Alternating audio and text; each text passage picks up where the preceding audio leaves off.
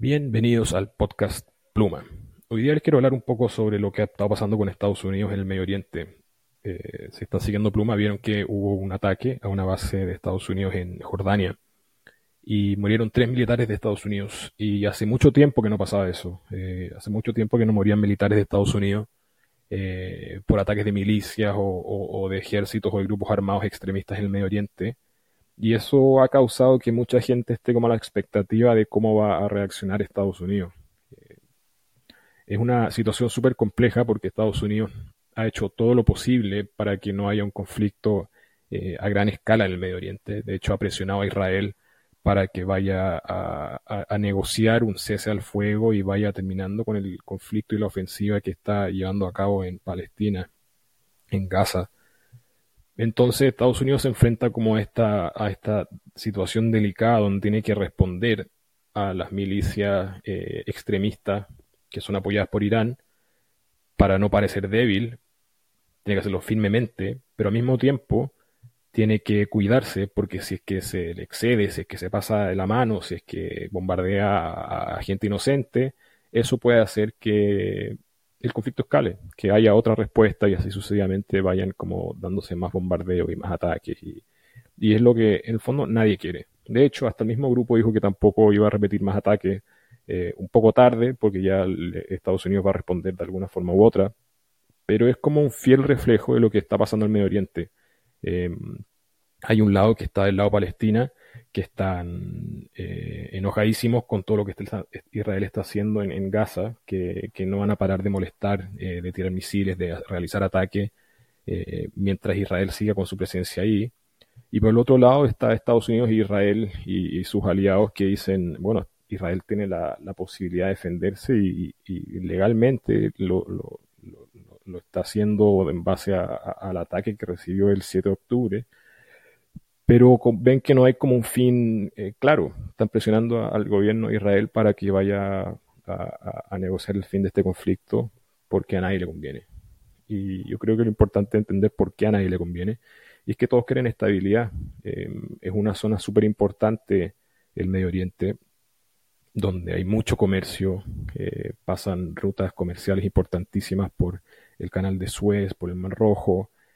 Y si bien son problemas que uno dice en qué me afectan a mí o en qué afectan a Estados Unidos, em, afectan mucho porque precisamente esas rutas comerciales que se ven interrumpidas con los ataques de misiles de los hutíes en Yemen hacen que los precios suban en Estados Unidos. Un pueblo chico en Kansas, ponte, está sufriendo porque el, problema que tienen los buques a pasar por el, por el Mar Rojo, por ese sector, hace que los precios suban. El precio de, de las importaciones suben, el precio del comercio internacional sube, puede volver a subir la inflación.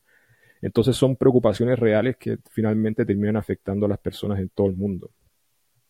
Además está el factor eh, militar, que nadie quiere involucrarse en un conflicto a gran escala. Eh, yo creo que Estados Unidos aprendió su lección con lo que hizo en Afganistán, con lo que hizo en Irak, con lo que ha hecho en Kuwait y, toda su presencia en el Medio Oriente siempre ha sido como una, gran lección para aprender que no es fácil llegar a involucrarse en esos países eh, por la cantidad de milicias, por la cantidad de intereses, por la cantidad de gobiernos y, posturas ideológicas y religiosas que existen. Hay, hay mucho que, que influencia cómo puede terminar un conflicto y a Estados Unidos le pasó.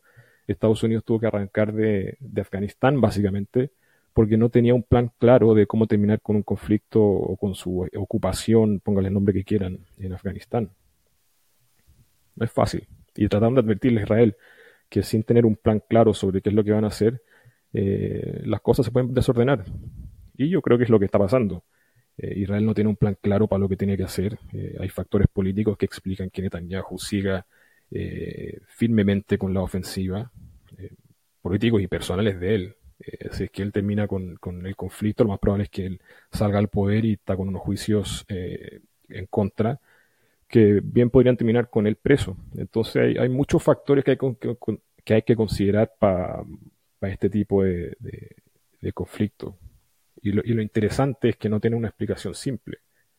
No es solamente porque fue un ataque de Hamas a Israel. Claro, eso influenció y fue lo que lo gatilló Pero después hay una serie de factores que van desde lo político a lo militar, a lo estratégico, a lo económico, a lo personal, en el caso de Netanyahu, que van definiendo cómo van pasando o, cómo se van desarrollando las acciones. Y, Estados Unidos está metido en eso. ¿Y por qué está Estados Unidos metido en eso? Y es uno de los temas que les quería mencionar eh, de por qué la presencia de Estados Unidos todavía en el Medio Oriente. Y la presencia de Estados Unidos se explica por varios factores, entre ellos el económico, el militar y el político. Eh, no les voy a dar una clase de historia sobre por qué Estados Unidos está ahí, eh, porque está ahí hace más de 100 años, pero por qué se mantiene ahí, mejor dicho. Eh, y Estados Unidos se mantiene ahí por lo que les dije antes, por las rutas de comercio internacional, porque le conviene asegurar que hay un libre flujo de, comercio de bienes para no interrumpir la economía. Cualquier interrupción en la economía, en las rutas de comercio, hace que haya más inflación, que las cosas suben de precio, se genera un desbalance y eso finalmente termina afectando a, las personas. Sube el precio de la encina, sube el precio de los productos, de los granos para los, agricultores. Fondos son una serie de, de, cosas que están interconectadas. ¿Qué es lo que hay que considerar del mundo en general? La economía global está interconectada, entonces cualquier detallito que pueda pasar termina afectando a una persona al otro lado del mundo. Y, la estabilidad es lo mejor para eso. La estabilidad hace que todo sea más predecible, que se pueda eh, entender bien cuáles van a ser los precios, cuánto van a costar las cosas, se puede planificar, se tiene eh, más tiempo para hacer las cosas.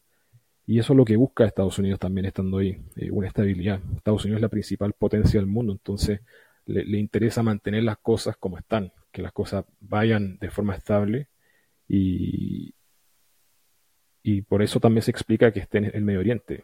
Y su presencia militar es precisamente para eso, para asegurarse de que eh, haya eh, un respeto por, la, por el orden de las cosas que existe ahora. Hay muchos países que no están de acuerdo, pero Estados Unidos, la sola presencia militar de ellos en la región, aunque esté mucho más disminuida que antes, eh, impone cierto orden.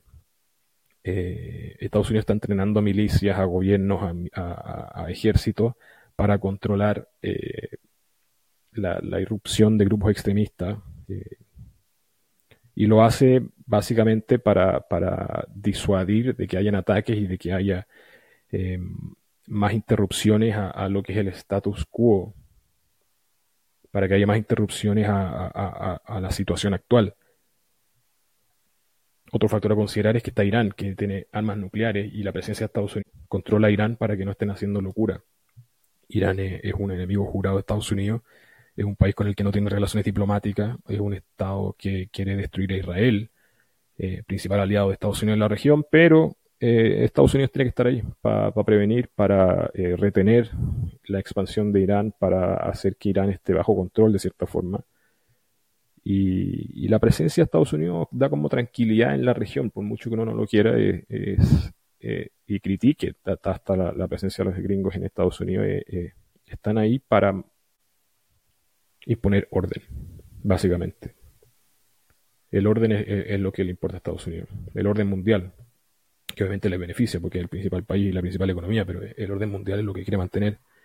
Y por último, los factores políticos de, la presencia de Estados Unidos. Eh, hace muchos años hubo conflictos con la Unión Soviética sobre qué eh, y, la, y, la, Guerra Fría sobre qué, ideología se iba a poner en Medio Oriente cuando había como un vacío poder, un vacío ideológico.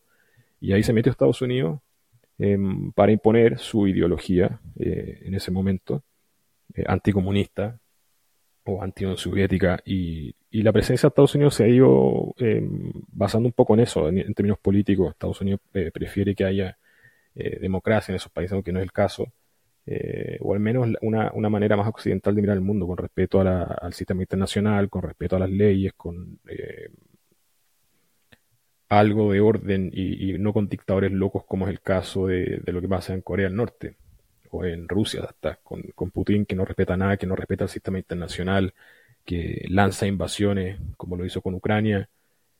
Eh, y, en eso se, explica un poco la presencia de Estados Unidos, es, mantener el orden que hay en la región, es mantener el orden que existe en términos de comercio internacional, en términos de política internacional, en términos militares y si es que lo, y si es que ocurren, quiere que sea para su beneficio, y por eso tiene que estar ahí, para asegurarse que siempre esté involucrado en el lado que para ellos, o según ellos, es el lado correcto de, la historia.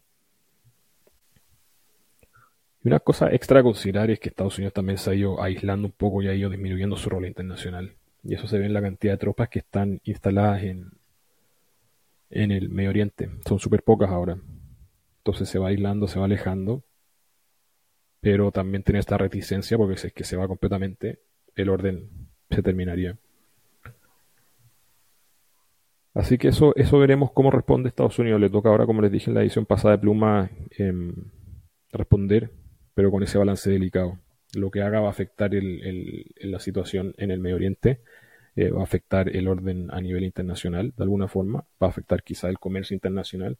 Entonces, por eso estas decisiones nunca son simples, nunca es fácil elegir qué es lo que van a hacer, em, menos en años de elecciones también, donde la gente quiere una respuesta firme pero tampoco quieren involucrarse en otro conflicto. Entonces, balance, siempre te que un balance. Biden va a estar eh, probablemente enfrentándose a Trump y la cosa está súper peleada hasta ahora.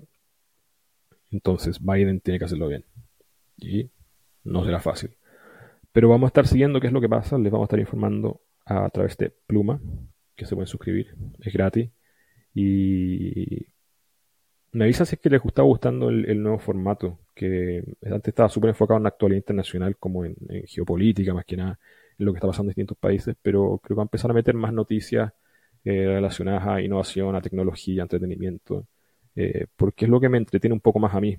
Eh, me gusta escribir eso, son temas que me interesan.